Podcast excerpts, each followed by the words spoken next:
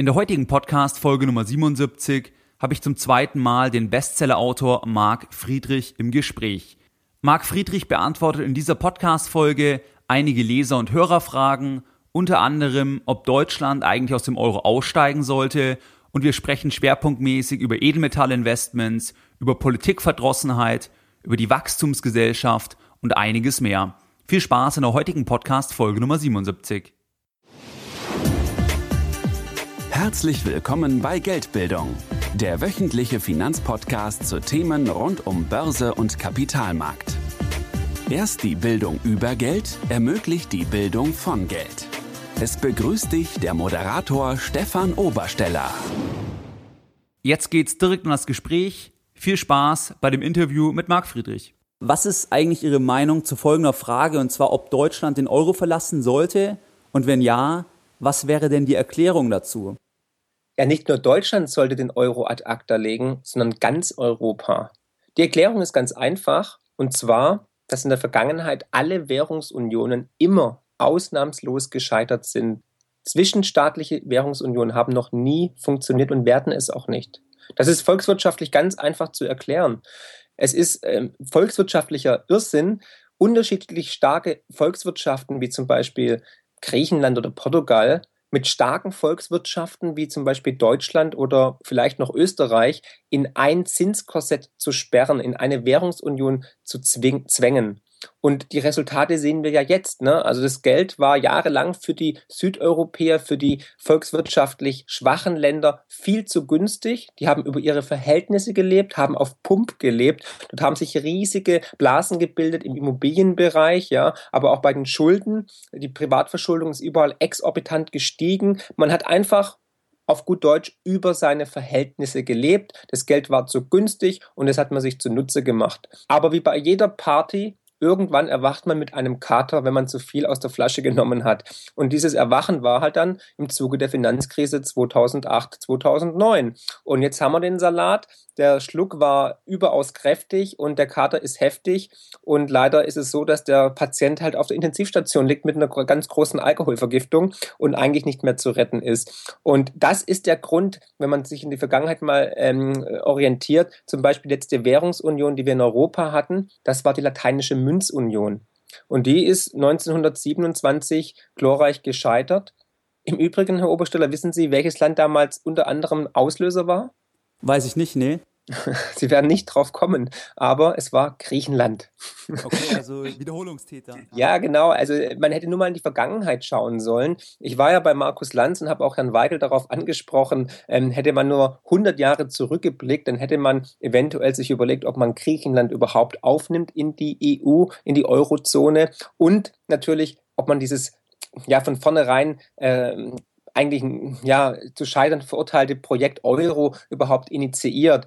Fakt ist, der Euro ist eine rein politisch motivierte Währungsunion. Es ist ein Währungsexperiment, was aber jetzt schon gescheitert ist. Wenn wir überlegen, der Euro ist 13 Jahre alt, ne? und wenn man sich anschaut, wie diese Wertegemeinschaft miteinander nun verhandelt oder vielmehr streitet, das zeigt doch also, das kann nicht funktionieren, es wird nicht funktionieren. Und deswegen ähm, sollte nicht nur Deutschland aus dem Euro austreten. Das wäre langfristig definitiv günstiger und auch besser für unseren Wohlstand, für unser Erspartes und ähm, vor allem aber auch für die europäische Idee wäre es wichtig, dass wir den Euro so schnell wie möglich ad acta legen. Weil umso länger wir den künstlich am Leben erhalten, umso größer werden die Schuldenberge und umso größer werden die Kollateralschäden. Und nicht nur monetär, vor allem auch gesellschaftlich. Weil der Euro lässt die Menschen verelenden und verarmen. Und das merken wir überall. Wir haben es im Buch aufgezeigt. Schon jetzt haben wir in Deutschland den größten Niedriglohnsektor in ganz Europa. Vor den Krisenländern möchte ich betonen, vor Portugal, vor Italien, vor Irland. Das heißt, wir haben uns diesen Export-Weltmeistertitel lediglich teuer erkauft auf den Schultern von siebeneinhalb Millionen Deutschen, die in Voll- und Teilzeit von ihrer Händearbeit nicht leben können und die irgendwann mal auch vor der Altersarmut stehen. Können Sie das mal noch ausführen? Wie ist denn da Ursache und Wirkung, wenn wir sagen, Entwicklung und dramatische Zunahme des Niedriglohnsektors und wie hat das mit dem Euro im Prinzip zu tun? Der Euro spielt dazu bei. Natürlich ist auch die Agenda 2010 von Schröder ähm, und von der rot-grünen Regierung da natürlich ein, maßgeblich beteiligt. Aber Fakt ist, wir haben durch den Euro eine Umverteilung. Ja? Wir haben es im Buch ganz klar aufgezeigt anhand eines einzigen Charts, der vom Deutschen Statistikamt kommt. Und zwar ähm, sehen wir da die Vermögenseinkommen der Unternehmen und der Konzerne und der Superreichen. Und die haben sich seit Einführung des Euros, was vorher nie der Fall war, massiv abgekoppelt von den realen Arbeitnehmer-Nettolöhnen. Fakt ist, und das haben wir auch aufgezeigt, ja, die ähm, superreichen Unternehmenskonzerne haben jetzt 60 Prozent Zuwachs, also haben mehr im Portemonnaie, haben Gewinne eingestrichen. Aber was glauben Sie, wie stark sind die ähm, Arbeitnehmer-Nettolöhne gestiegen seit Einführung des Euros? Real gefallen, glaube ich sogar. Ja, der Arbeitnehmer hat in Deutschland 2,2 Prozent weniger im Portemonnaie sogar. Deswegen ganz klar, der Euro ist der Teuro und der Euro dient nicht den Menschen, der Euro dient nur einer kleinen Elite, einer kleinen Einheit. Das sind sogar ein bis zwei Prozent der Gesamtbevölkerung, den Superreichen, den Konzernen, den Unternehmen. Und aus diesem Grund wird der Euro auch nicht ad acta gelegt, weil die profitieren vom Euro. Sogar die Politik, ja. Also deswegen werden die nichts tun, um den Euro abzusägen, sondern ganz im Gegenteil, die werden versuchen, den Status quo aufrechtzuerhalten auf Kosten der Bevölkerung. Weil, dass diese kleine Einheit 60 Prozent mehr verdient, muss ja irgendwo herkommen, weil der Kuchen wird ja nicht größer. Das heißt, 60, 40, 40 Millionen Deutsche haben halt 2% abgeben müssen, damit die 60% mehr im Portemonnaie haben. Ganz einfach. Es ist eine Umverteilung von unten, von der Mitte und von oben nach ganz, ganz, ganz oben. Es, wie wir es geschrieben haben beim ersten Buch, warum die Fleißigen immer ärmer und die Reichen immer reicher werden. Das ist der perfekte Slogan dazu. Aber was Sie sagen, das spricht doch für mich dann eigentlich, was auch meine Überzeugung ist, eigentlich schon auch zum Teil eben von Aktieninvestment in großen Unternehmen weil dort kann ich ja dort partizipieren. Sprich, wenn eine große Gesellschaft eben zum Beispiel den Niedriglohnsektor ausweitet, ich habe aber Aktien dort, dann profitiere ich ja entsprechend von den steigenden Unternehmensgewinnen und kann halt in kleinem Maße auch dann im Prinzip eben auf der Seite eben teilhaben an den erhöhten Gewinnen. Oder wie sehen Sie dann den Punkt? Herr Obersteller, ich habe ein Gewissen und ich hoffe Sie auch.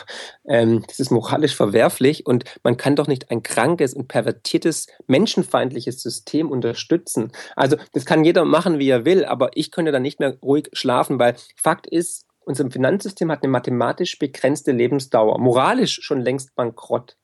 Und möchte ich da noch Geld investieren? Möchte ich das noch unterstützen? Das muss jeder sich selber beantworten. Ich persönlich möchte das nicht. Ich könnte das nicht mit mir und meinem Gewissen vereinbaren. Und vor allem, das das ganze System wird kollabieren. Das ist mathematisch unabdingbar. Ich habe es beim ersten ähm, Podcast ja schon erwähnt. Unser Finanzsystem hat eine mathematisch begrenzte Lebensdauer. Und dieses Haltbarkeitsdatum ist 2008 abgelaufen. Und seitdem wird mit demokratisch fragwürdigen Mitteln, wird mit immensen Summen wird mit aberwitzigen Rettungspaketen das System künstlich am Leben erhalten. Wir haben uns teuer Zeit erkauft mit Billionen von Dollar und Euro, aber die Probleme wurden nicht gelöst. Würde es wirklich eine Lösung geben, hätte uns die ja die Politik schon längst präsentiert. Aber es gibt im bestehenden System keine Lösung, weil wir können die Mathematik, das ist ein Naturgesetz, nicht überlisten. Aber diese Hybris, die haben wir momentan und die wird fatal scheitern.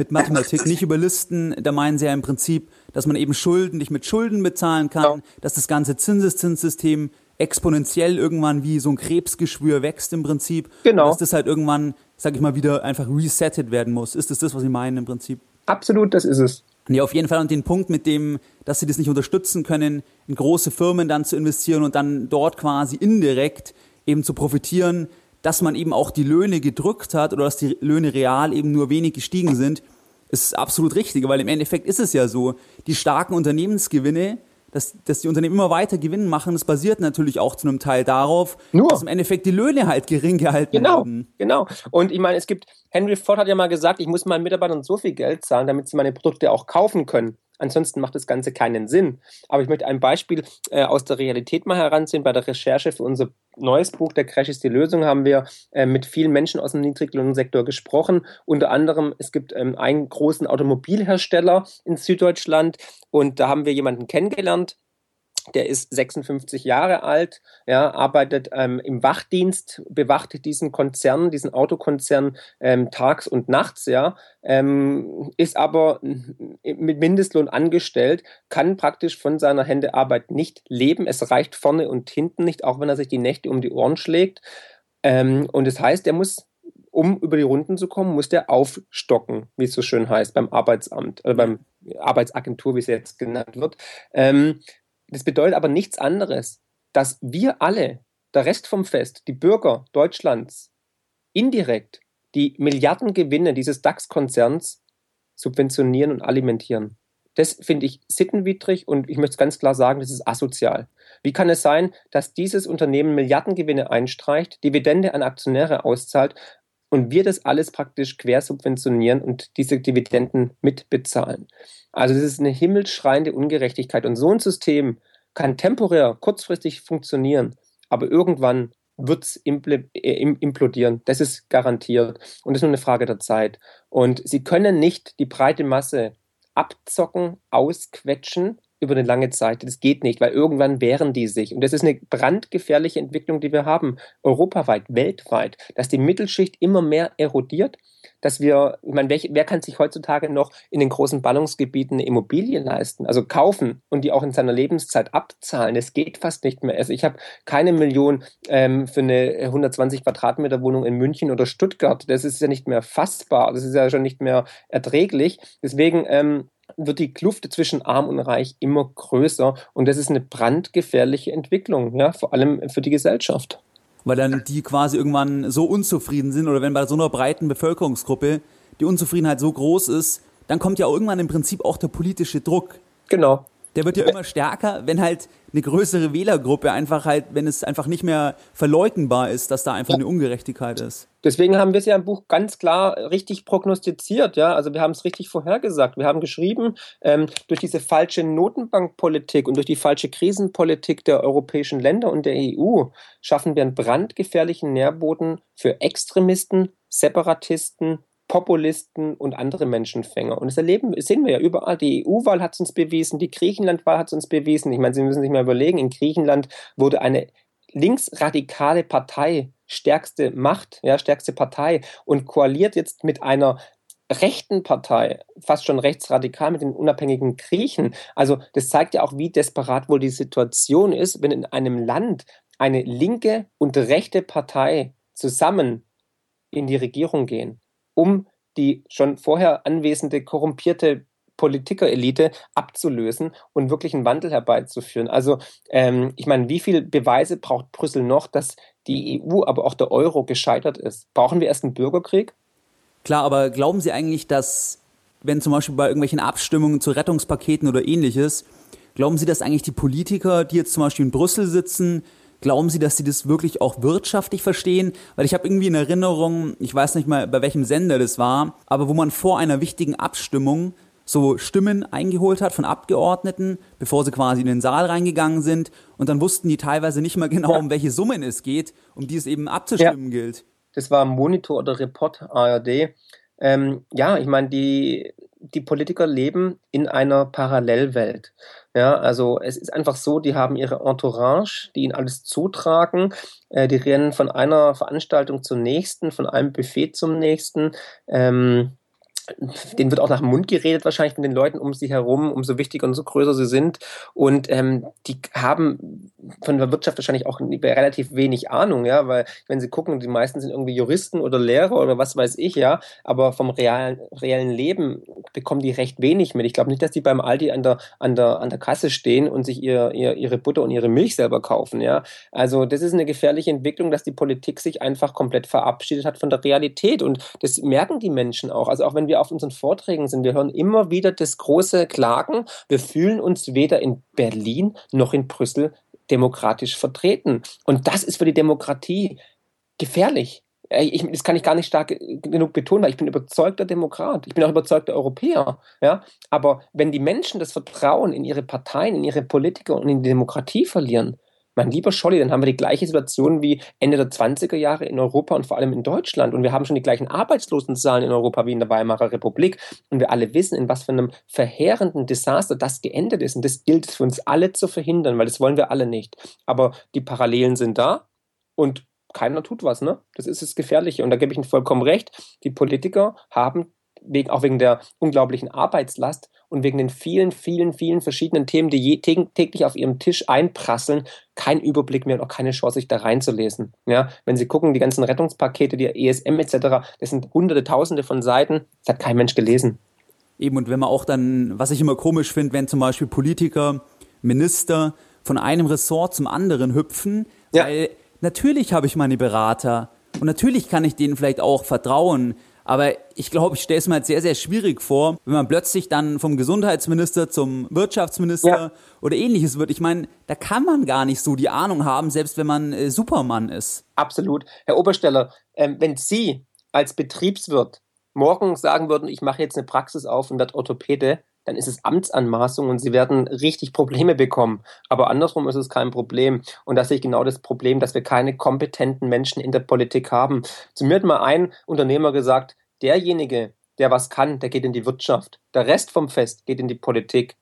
Da mag was dran sein. Und vor allem, ich stelle es mir immer so vor, die Gefahr ist ja, also wenn ich jetzt zum Beispiel in ein Themengebiet mich einarbeite oder jemanden frage, wo ich mich nicht auskenne, ja. dann kann ich ja die Aussage, die Beratung dieser Person nicht ja. validieren, weil ich den Überblick nicht habe. Absolut. in den USA gibt es die Meinung immer äh, Second Opinion, ja, eine zweite Meinung einholen.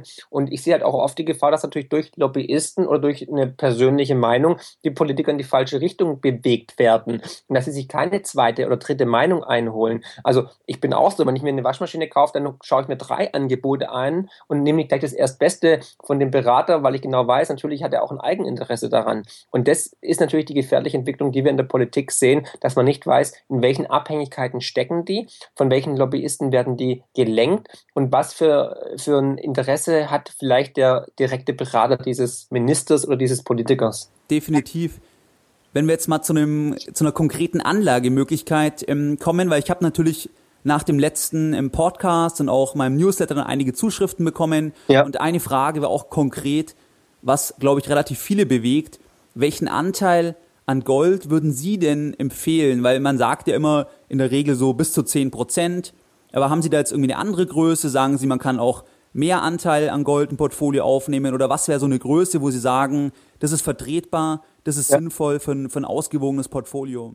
Gut, von vornherein muss sich jeder erstmal selber entscheiden, wie wohl fühlt er sich mit Gold. Aber ich würde nicht nur Gold investieren, sondern auch in Silber, weil beide Metalle waren immer äh, Geld, ja, hatten immer eine Geldfunktion inne und haben einen eingebauten Inflationsschutz ähm, ja, deswegen würde ich äh, auch, auch aus Grunde der Diversifikation beide Metalle, Edelmetalle mit ins Portfolio nehmen. Und ähm, ich denke mal, die aktuelle Lage macht es durchaus möglich, dass man sagt, man kann seinen Anteil an Edelmetallen, an Gold und Silber durchaus erhöhen. Ja, also ich sage, man sollte mindestens eigentlich 20 Prozent seines Gesamtvermögens momentan äh, im, Port äh, im Portfolio in, in Edelmetalle investieren, weil die Krise ist einfach äh, ja äh, da, ja, die ist permanent da und die bricht immer wieder auf. Und Gold und Silber sind einfach eine Art Lebensversicherung für ihr Vermögen. Ja, in der Hoffnung, dass sie es nie brauchen. Es ist wie ein, wie ein äh, Optionsschein zur Absicherung. Sie hatchen sozusagen ihre Gegenposition.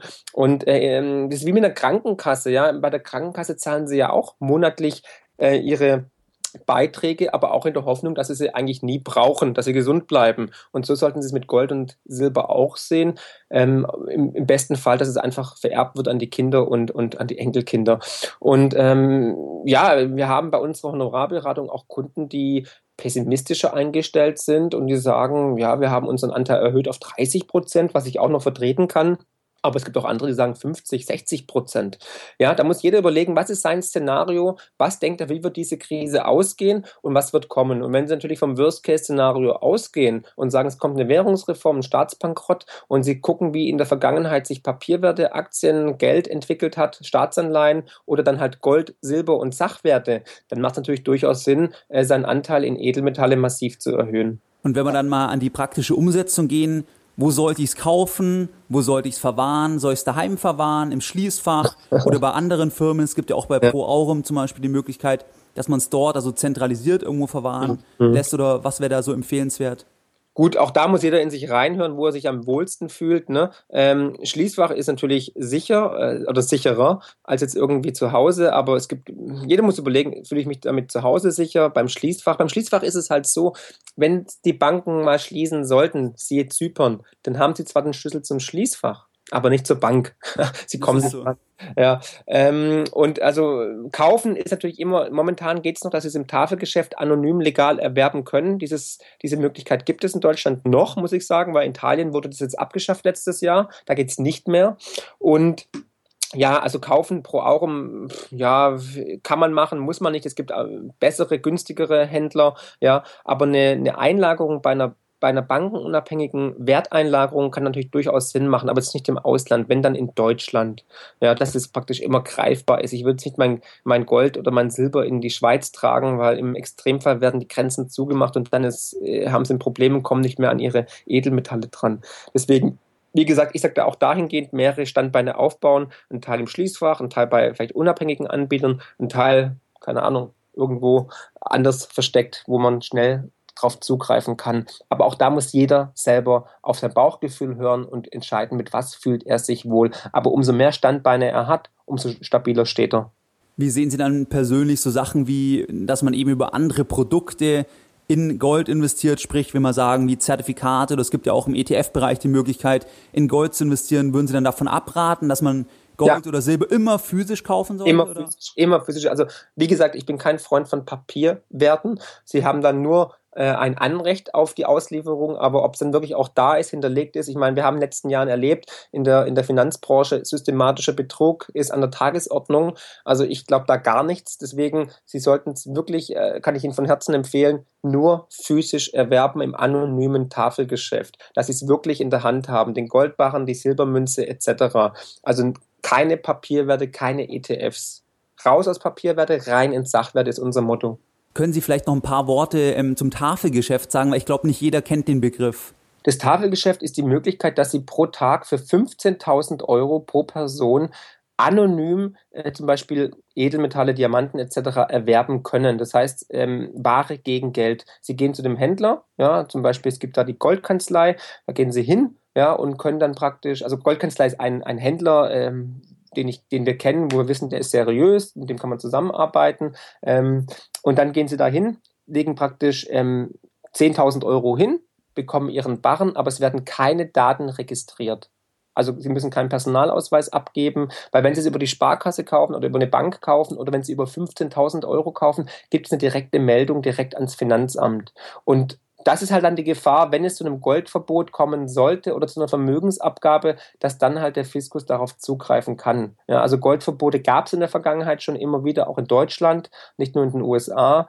Das muss man immer wieder erwähnen. Und äh, eine Vermögensabgabe genauso. Aber das heißt, sie können legal noch Geld aus dem System rausziehen und ähm, es ist einfach dann weg. Also läuft die Transaktion dann immer, man gibt wirklich in, in Cash, in Bar das Geld im Prinzip? Immer, sie geben immer Cash in Bar das Geld, ohne Überweisung, weil sonst ist er wieder ähm, dokumentiert und bekommen in der Gegenleistung die Ware, den Goldbarren oder die, die Silbermünzen. Okay, alles klar. Ähm, eine weitere Frage, die mir noch ein Hörer dann ähm, im Anschluss an unseren ersten Podcast ähm, eingesendet hatte, war, wir hatten ja schon im ersten Podcast über das Thema Sachwerte wie Wälder oder ähnliches gesprochen.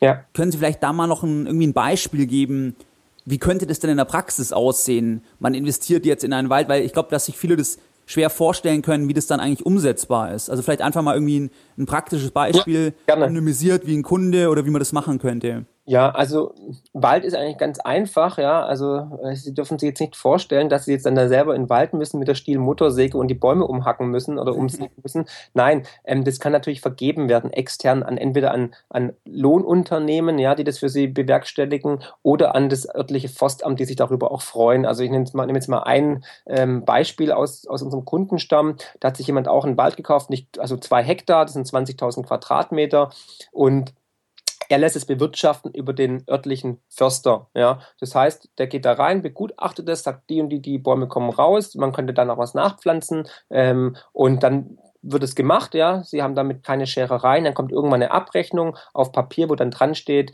die Unkosten dieser Abholzaktion, da waren es bei demjenigen waren es dann 3700 Euro. Das Holz wird natürlich verkauft für Bauholz oder als Brennholz und äh, Erlös sozusagen sind dann 7000 Euro gewesen. Also die Differenz ähm, davon war der Reingewinn, ja. Also 3300 Euro. Was sind da so Renditen, die normalerweise oder die als Beispiel mal erzielt wurden in dem Bereich? Ja, also man, man spricht von einem Prozent, aber es kann durchaus auch mehr sein oder weniger. Kommt ganz drauf an. Aber es geht ja auch hier um einen Wertanker, um einen Wertspeicher. Dieses Stück Land, ja, wird nie wertlos werden. Es kann natürlich äh, im Wert fallen oder steigen, aber es wird nicht wertlos. Und wenn man überlegt, Ackerflächen oder auch Wald wurde in der Vergangenheit noch nie zwangsbesteuert. Natürlich haben sie da Pflichten und, und müssen auch eine Abgabe tätigen, aber das ist minimal. Sehen Sie es einfach als einen Wertspeicher, auf dem sogar noch eine nachwachsende Rendite heranwächst, nämlich das Holz. Und wenn sie noch selber heizen, ja, einen eigenen Kaminofen haben, dann haben sie die ganze Wertschöpfungskette abgedeckt. Sie haben dann ihren eigenen Wald, ihr eigenes Holz, ihren Ofen etc. Da kann Putin auch das Gas abstellen, das ist ihnen dann relativ egal. Also dann sind Sie sicher auch ein Freund so von den Selbstversorgermodellen, weil es gibt ja auch manche, die dann quasi wie auf so einem Bauernhof oder die halt alles selbst machen und damit im Prinzip ja völlig unabhängig von anderen sind. Ja, aber also ich kann das nicht. Also ich, ich bin großer Fan von Autarkie, das sagen wir auch immer in der Beratung. Es geht bei unserer Beratung um Vorsprung und um Autarkie, um Unabhängigkeit.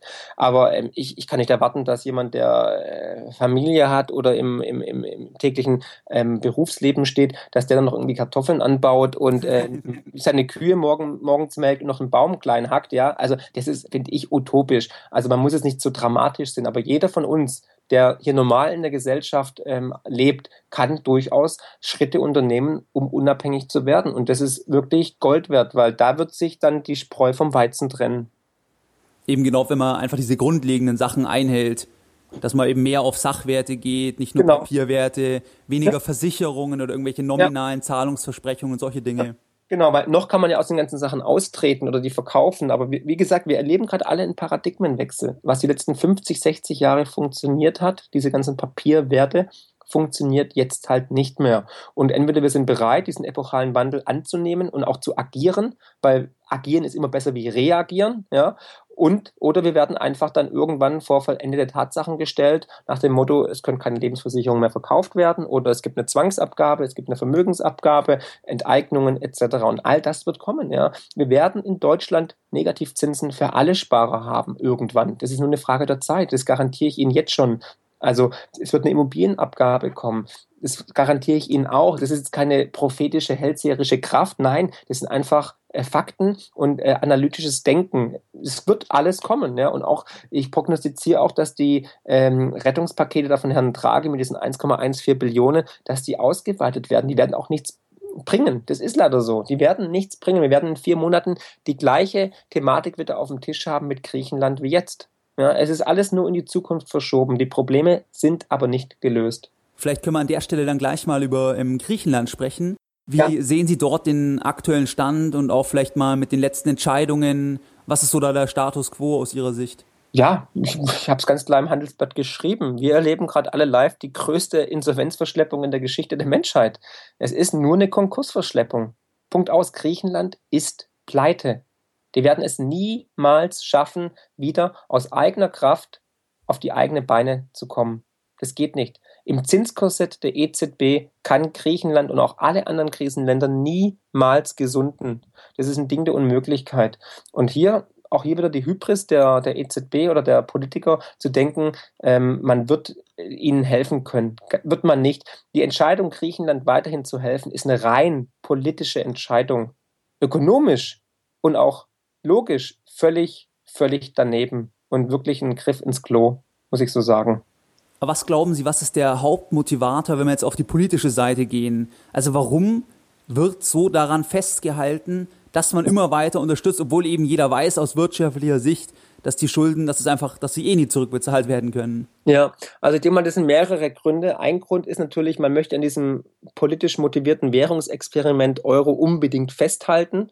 Dann ähm, weiß keiner, also ich denke mal auf Druck der Banken auch und der Versicherungen, weil keiner weiß, welche Banken wie viel ähm, Anleihen noch oder Wetten noch am Laufen hat. Man spricht von mehreren äh, Milliarden auch noch oder Billionen sogar teilweise, die da an Derivaten drin hängen, die miteinander verbunden und verkettet sind, dass man einfach Angst hat, wenn man äh, Griechenland in Staatsbankrott schickt, dass dann einige Bankentürme wanken oder einige Versicherungen umkippen. Ja? Also das sind so die Gründe, weil alles andere ist nicht zu erklären, weil wie gesagt, also wenn es ein Unternehmen wäre, Griechenland, dann wären sie schon, schon dreimal pleite gewesen und man hätte die einfach abgewickelt. Wir brauchen unbedingt auch hier hierfür äh, ein Insolvenzabwicklungsprogramm für Staaten. Ganz einfach. Ja. Also Griechenland ist bankrott und es wird sich auch nichts ändern daran. Ähm, wir können nicht das gutes Geld schlechtem Geld hinterher hinterherwerfen und wir werden in vier Monaten die gleichen äh, Themen wieder auf dem Tisch haben. Auch in vier Monaten wird Griechenland noch pleite sein. Es gibt keine Steigerung von Pleite. Ja? Also es ist einfach bankrott. Ich kann es nur unterstreichen und wiederholen.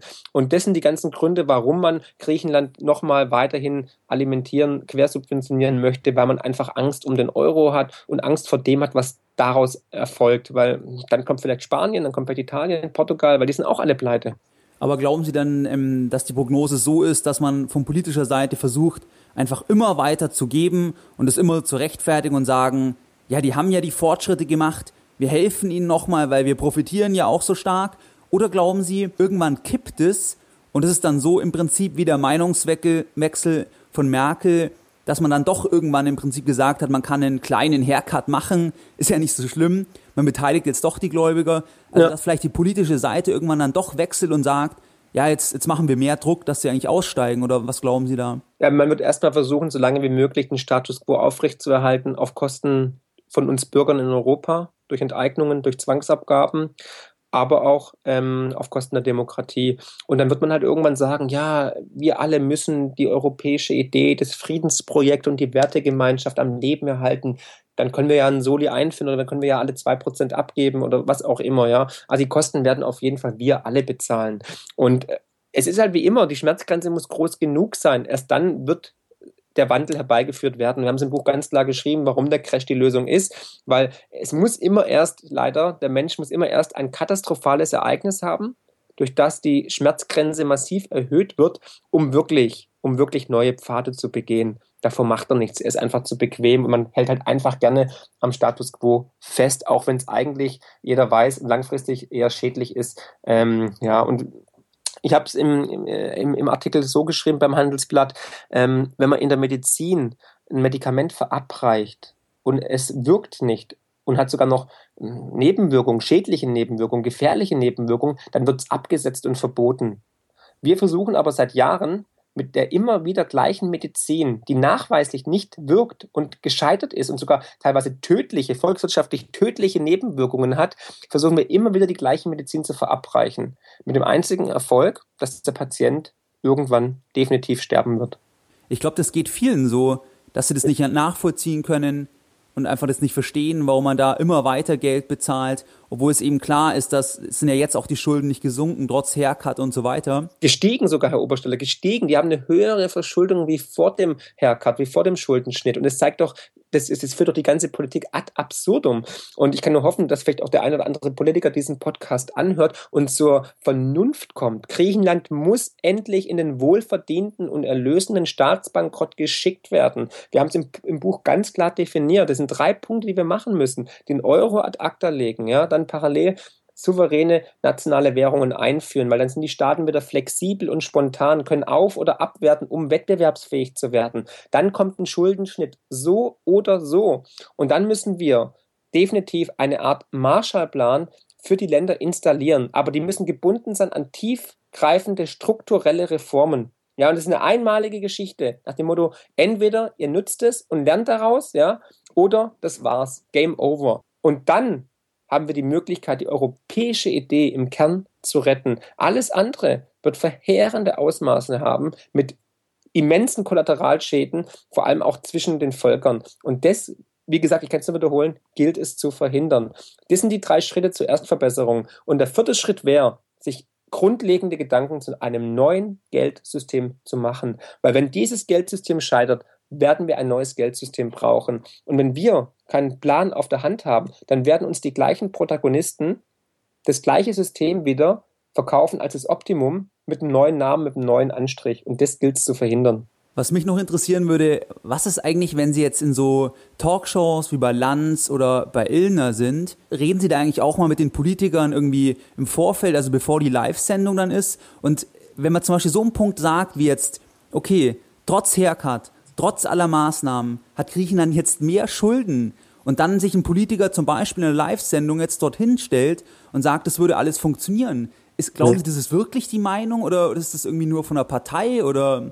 Teils, teils. Also ähm, lustig war mit Herrn Weigel. Herr Weigel hat mich gefragt, ich meine, der zweifelt ja auch an der ganzen Geschichte schon. Er sagt auch, gut, wir haben Fehler gemacht und sieht aber natürlich noch relativ entspannt, aber er, er gibt wenigstens zu, dass es ein Fehler war, Griechenland aufzunehmen. Ne? Ähm, aber er hat mich zum Beispiel gefragt dann ähm, vor, der, vor der Sendung, ob ich nicht äh, Bundesbankchef werden möchte.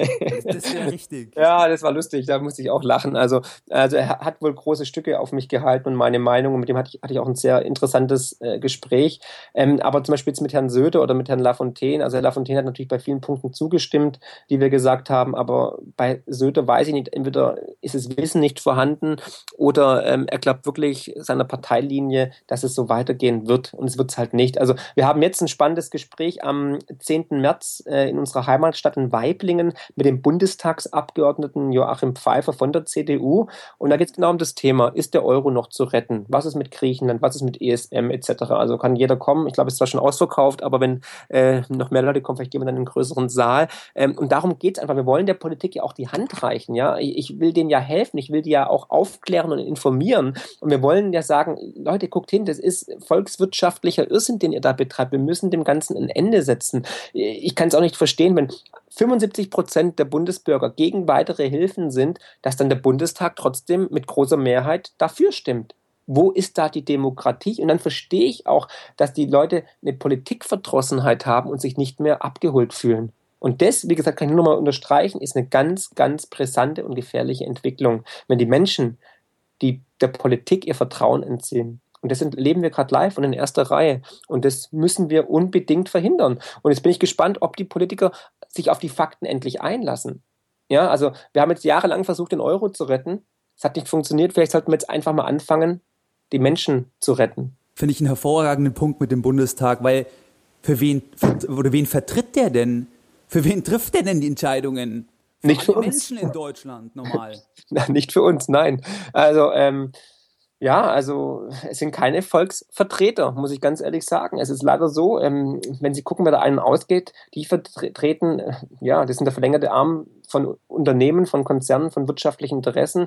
Da gehen Lobbyisten rein. Äh, es geht um Macht, es geht um Geld, es geht um Profite und es geht um Gier. Punkt aus.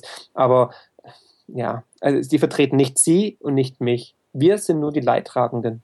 Immer, ich rede da ähm, oft mit, mit Schweizer Freunden von mir, die halt dann eigentlich immer nur im Kopf schütteln oder lachen, wenn sie zum Beispiel Diskussionen in Deutschland sehen, weil ein Politiker in der Schweiz aufgrund des Systems nie so viel Macht hätte, zum Beispiel gegen die Interessen der Schweizer Bevölkerung zu entscheiden. Genau. Das würde gar nicht funktionieren. Nee, wir haben ja im Buch auch gesagt, wir brauchen endlich eine direkte Basisdemokratie, wie in der Schweiz. Ja, es kann nicht sein, dass dann irgendwie ein Flughafen gebaut wird in Berlin, der nicht funktioniert, sechs Milliarden kostet und keiner wird dafür belangt. Also es kann nicht sein. Wir haben ganz klar geschrieben, Steuergeldverschwendung muss genauso hart bestraft werden wie Steuerhinterziehung. Aber natürlich haben die Politiker kein Interesse daran, so ein Gesetz zu äh, verabschieden, ne? weil dann müssten sie ja selber haften mit Haus und Hof. Aber jeder Unternehmer, jede Privatperson muss für seine falsche wirtschaftliche Entscheidung haften mit Haus und Hof. Ja? Und das für ein Leben lang teilweise. Aber die, die können sich einfach verabschieden, bekommen eine fürstliche Pension, die die Steuerzahler bezahlen und nach dem Motto, nach mir die Sinnflut. Das darf und kann nicht sein. Wir brauchen eine Haftungsklausel für Politiker, aber auch für Manager. Auf jeden Fall, dass halt Risiko und Verantwortung quasi einfach wieder Hand in Hand geht. Er muss, das ist, das ist die Basis einer freien Marktwirtschaft. Risiko und Haftung gehören immer zusammen, nur nicht in der Politik und in der Bankenbranche. Eben, das hatten wir im ersten Podcast schon gesprochen, dass auch dann im Prinzip, wenn jetzt äh, Banken beispielsweise in Anleihen investiert haben von Griechenland, ja. meine, da hat man es ja auch völlig rausgenommen, weil in dem Moment, wo man es sozialisiert hat oder eben die Steuerzahler das übernommen haben, hat im Prinzip jeweils der Investor, der die Anleihe gekauft hat, im Endeffekt die Rendite gehabt und das Risiko wurde dann eben im Prinzip ja. auf die Allgemeinheit abgewälzt. Herr Obersteller, ist ja immer noch so. Ich meine, durch die, durch die Garantieversprechung von Herrn, Herrn Draghi ähm, wissen wir alle oder wissen alle Banken, alle ähm, Marktteilnehmer, dass der, egal was passiert, immer, immer wieder den Euro retten wird. Und aus diesem Grund saugen sich die ganzen Banken und Versicherungen ja mit den fragwürdigen Staatsanleihen voll, weil die, die Verzinsung ist natürlich teilweise sehr attraktiv, teilweise auch nicht, aber sie haben die Garantie, ähm, die werden definitiv immer ihren Wert behalten und die werden nicht wertlos werden, ja. Und deswegen kaufen dann portugiesische und französische und österreichische und auch griechische Staatsanleihen, weil sie wissen, der Herr Draghi wird das schon richten. Er hat es ja gesagt, ja, whatever it takes. Eben, und es ist ja auch ein gutes Geschäft, wenn man sich eigentlich bei der EZB als Bank zu nahezu ja. null Zinsen äh, oder zu null eben Zinsen Geld leihen kann und das dann eben in Staatsanleihen investiert, wo man im Prinzip das garantiert hat. Ja, das, also die EZB hat es doch tatsächlich geschafft, das Perpetuum mobile der Finanzwirtschaft zu erfinden. Muss sich halt nur jeder Zuhörer fragen, ob es das wirklich gibt. Was mich nur interessieren würde, oder eine Frage, die ich auch ähm, gestellt bekommen hatte von einem Hörer des Podcasts, ist eigentlich das Thema Wachstum. Weil überall wird vorausgesetzt, wir müssen wachsen, wir müssen mehr Gewinn machen und so weiter. Darauf basieren ja auch unsere ganzen Systeme, sozialen Sicherungssysteme und so weiter. Was ist eigentlich Ihre Meinung? Meine Meinung ist ganz klar, es gibt kein ewiges Wachstum. Auch da gehen wir wieder an ein Naturgesetz heran, die Mathematik. Wir alle wissen, es gibt kein unendliches Wachstum, vor allem nicht in einer, in einer Welt wie unserer, die limitiert ist an Ressourcen, an Platz. Ja. Ähm, Mathematik, exponentielles Wachstum, bestes Beispiel, weiß jeder, zehnte Klasse, exponentielles Wachstum gibt es nicht. Ja, irgendwann kollabiert die, die Kurve. Und so ist es halt auch, man sollte sich die, die Natur als bestes Beispiel herannehmen. Ich meine, die Menschen wachsen auch nicht ewig, ganz im Gegenteil. Wenn sie älter werden, werden sie wieder kleiner, ja, und verfallen zu Staub irgendwann. Also, äh, wir müssen uns von diesem Wachstumswahnsinn definitiv verabschieden. Es gibt schon die ersten Unternehmen, die gesagt haben, wir wollen gar nicht wachsen, wir wollen bewusst nicht wachsen. Und man kann trotzdem gesund äh, wirtschaften. Und das wird sich auch in Zukunft durchsetzen, weil wir haben einen begrenzten Planeten. Das sind die Ressourcen begrenzt, ja, es sind die Kapazitäten begrenzt und man kann nicht versuchen, immer mehr zu produzieren. Aber unser Schuldgeldsystem benötigt ständiges Wachstum. Unser BIP braucht ständig neue Kredite, ständiges Wachstum, weil nur durch Kredite wird Geld geschöpft und die Kredite wachsen, lassen das BIP anwachsen. Aber wir müssen von diesem Wahnsinn endlich wegkommen, dass wir ständig, ständig Wachstum brauchen. Und wenn es kein Wachstum gibt, gibt, bricht die ganze Welt zusammen. Nein, das ist nicht so. Und das werden wir jetzt in den nächsten Jahren bitter lernen müssen. Ich finde, da ist ein gutes Beispiel auch ähm, Wolfgang Grupp von Trigema. Der macht ja seit ja. vielen Jahren mit Trigema, weil ich habe mir nämlich einen Bundesanzeiger mal, wo er noch eine juristische Person war, er hat ja dann in den, äh, in den, in den EK umgewandelt, dann sieht man ja die Bilanzen nicht mehr, habe ich mir die Bilanzen mal angeschaut und der hat auch immer den gleichen Umsatz im Prinzip gemacht. Und er sagt, er will gar nicht mehr unbedingt. Ja, genau. Das reicht ihm. Wenn er die Leute beschäftigen kann, er muss nicht jedes Jahr 10% mehr wachsen, weil dieses Wachstum, wenn er das als Unternehmer machen würde, das impliziert genau das, was Sie sagten, ja. dann bräuchte er Geld von Dritten. Genau, genau. Das will er eben nicht. Nee, nee, absolut. Und wie gesagt, warum auch ständig wachsen? Sie haben dann nur mehr Stress, mehr, mehr Abhängigkeiten, mehr Gefahren etc. Und es gibt eine kritische Größe. Ja, es gibt Untersuchungen, ab welcher Größe ein Unternehmen nicht mehr wirklich wirtschaftlich ist. Und das sehen wir ja bei großen Konzernen. Ich meine, was da versickert, was da an Kapital teilweise wirklich verdummt wird, ist ja unerträglich. Und es ist auch ein volkswirtschaftlicher Schaden. Natürlich, wenn Sie dann die Bilanz ziehen, unterm Strich bleibt noch was hängen. Aber wenn es viele kleinere Unternehmen wären, wären die weitaus produktiv und würden weitaus mehr Steuern zahlen und würden weitaus mehr ähm, der Gesellschaft dienen als momentan. Und es ist halt einfach so. Ich meine, wie, wie viele Mitarbeiter können Sie kontrollieren und auch auf Effizienz hinsteuern? Das ist die Frage. Und der Mensch ist halt einfach, ähm, weiß jeder von sich selber, wir haben alle einen begrenzten Lebensraum für uns. Ja, unser Horizont ist auch nicht täglich. Wir haben vielleicht fünf Kilometer Radius und ein paar Bekannte. Ja, und so ist es halt, das muss man auch umsetzen auf die Wirtschaft. Ja, wir können nicht überall mitspielen und ständig irgendwie wachsen, wachsen, wachsen wachsen. Und die großen Unternehmen, die immer wachsen wollten, sind ja auch glorreich gescheitert. Ne? Beispiel Daimler Chrysler mit der Fusion. Hat nicht funktioniert, gab es auch andere Gründe natürlich, ja. Aber dieser, dieser Wahn nach, nach immer größer, noch mehr, noch weiter, der zeigt gerade, dass es nicht funktioniert. Also ist eigentlich wirklich dann nochmal ein Plädoyer für den, sag ich mal, für den deutschen Mittelstand, wo Inhaber geführt, ja. viele Eigenkapitalquote, relativ unabhängig von Banken. Ja, und diese, diese, diese eigentümergeführten Unternehmen zeigen ja auch, die Unternehmer stehen da und haften persönlich mit Haus und Hof. Und es fehlt halt bei vielen Aktiengesellschaften, das fehlt bei vielen Banken, Versicherungen und auch in der Politik. Und da müssen wir halt hin. Jeder muss für sein Tun auch wirklich haften. Ja, e-, egal ob es im öffentlichen Auftrag ist oder privat. Das ist ganz normal. Und es kann nicht sein, dass da ein Unternehmer kommt ähm, ähm, und ein, ein Konzern herunterwirtschaftet und dann sich einen Golden Handshake geben lässt und zum nächsten Unternehmen geht und das ein Unwesen weiter treibt oder dass ein Bürgermeister den, den, den, den 6 Milliarden verbuddelt und dann irgendwie sagt, hey, macht's gut, ich gehe jetzt in Rente mit Mitte 50 und feiere weiterhin Partys im, im, im Berghain in Berlin. Ja? Also da muss man, da muss man einen Schlussstrich ziehen, ja, oder Elbphilharmonie, also es gibt tausend Beispiele. Stuttgart 21 wird auch so ein Milliardengrab. Also ja, wir müssen die Politiker in die Haftung nehmen. Nee, auf jeden Fall. Und da sind Sie in Stuttgart äh, ideal mit dem Mittelstand. Da ist ja sehr viel Absolut, Mittelstand. Eine starke Region, aber deswegen, von oben wird es keinen Wandel geben. Von oben, von der Politik, wird es keine Veränderung geben. Der Wandel kommt von den Menschen von unten. Und wir sind alle Teil des Problems. Ja, wir sind alle, wir spielen alle mit bei dem Spiel hier. Aber wir alle können, auch wenn wir wollen, Teil der Lösung sein. Entweder jetzt freiwillig oder zu einem späteren Zeitpunkt werden wir dazu gezwungen werden. Und das sollten wir auch verhindern, weil dann wird es richtig wehtun. Eben, weil wir ja auch im Prinzip mit uns, hatten, ja, hatten Sie ja im letzten Podcast auch gesagt, ich meine, people vote with their wallet. Also ich meine, ja. wir stimmen mit unserem Geldbeutel ab und wenn jeder nur günstiger will, ich meine, dann schlägt sich das automatisch halt indirekt wieder auf die Beschäftigungssituation um, weil halt die Leute unter Druck gesetzt werden, noch mehr Stress, noch weniger verdienen, genau.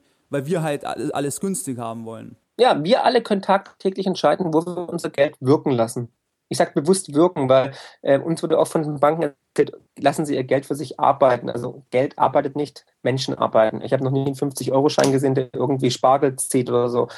Also deswegen Menschen arbeiten. Und deswegen können Sie entscheiden, wo investiere ich mein Geld oder wo ähm, kaufe ich ein, kaufe ich bei einem Discounter ein, oder kaufe ich dann halt um die Ecke beim Händler ein, hatte ich ja schon erwähnt. Und das kann jeder tagtäglich entscheiden. Das sollte er sich auch zu Nutzen machen, weil das ist ein mächtiger Wahlschein oder Macht, ja, ein Machtschein möchte ich es fast schon nennen.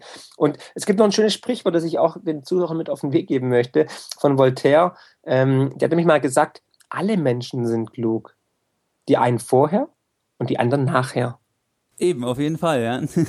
Ja, und momentan haben wir halt die Möglichkeit, durch diesen Podcast, durch Ihre Podcasts insgesamt, durch unsere Bücher, durch die Vorträge etc., ähm, zu denen dazuzugehören, die davor klug sind. Wir arbeiten dran auf jeden Fall. natürlich, natürlich. In dem Sinne wieder besten Dank für das spannende Gespräch, Herr Friedrich. Danke, Herr Obersteller. Tschüss, bis zum nächsten Mal. Mehr Informationen zu Themen rund um Börse und Kapitalmarkt findest du unter www.geldbildung.de. Und immer daran denken, Bildung hat die beste Rendite.